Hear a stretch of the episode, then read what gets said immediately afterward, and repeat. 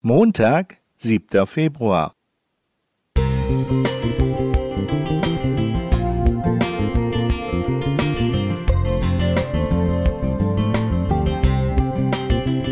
Ein kleiner Lichtblick für den Tag.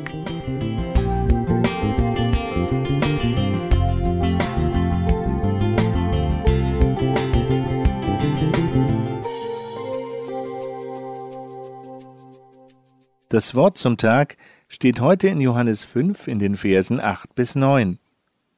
Jesus spricht zu ihm, Steh auf, nimm dein Bett und geh hin. Und sogleich wurde der Mensch gesund und nahm sein Bett und ging hin. Gestern ging es um die Frage von Jesus, ob der Gelähmte am Teich Bethesda gesund werden möchte. Er heilte ihn erst nach dessen Einverständnis.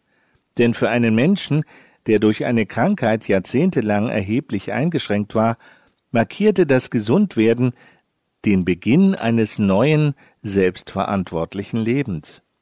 Dabei wies Jesus ihn ausdrücklich an, sein Bettzeug mitzunehmen. Wäre er nicht selbst darauf gekommen? Wäre es nicht sogar besser gewesen, wenn er sein Bettzeug einem anderen Bedürftigen zur Verfügung gestellt hätte? Welchen Sinn hatte diese Aufforderung? Wenn das Leben über viele Jahre hinweg von einer körperlichen oder psychischen Krankheit beherrscht wird, bleibt immer etwas zurück. Die Menschen tragen etwas mit sich herum, sie haben seelische und vielleicht auch körperliche Narben. Auch der ehemals Gelähmte begann seinen neuen Lebensabschnitt nicht so, als sei nichts geschehen. Das mitgenommene Bett kann als Sinnbild dafür verstanden werden, dass die Erinnerung bleibt. Manche Erfahrungen begleiten uns unser Leben lang, auch wenn das zugrunde liegende Erlebnis längst aufgearbeitet und bewältigt wurde. Deshalb sollten wir mit Genesenen weiterhin behutsam umgehen, denn sie werden vermutlich trotzdem nicht einfach schablonenhaft funktionieren, wie viele es gerne sähen. Leider begegnete der ehemalige Gelähmte kurz darauf frommen Menschen, die ihn sofort auf eine vermeintliche Gesetzesübertretung hinwiesen. Heute ist Sabbat, sagten sie, es ist dir nicht erlaubt, dein Bett zu tragen. Welch ein Kontrast.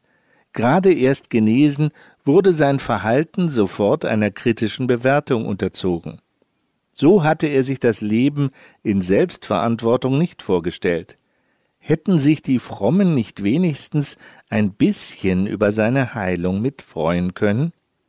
Diese Begegnung ist ein abschreckendes Beispiel für falsche Prioritäten im Glauben. Menschen, die eine Last tragen, brauchen keine Vorhaltungen darüber, was sie alles falsch machen, sondern sie brauchen ehrliches Interesse, sie brauchen Mitgefühl und sie brauchen Unterstützung. Auch heute. Thomas Lobitz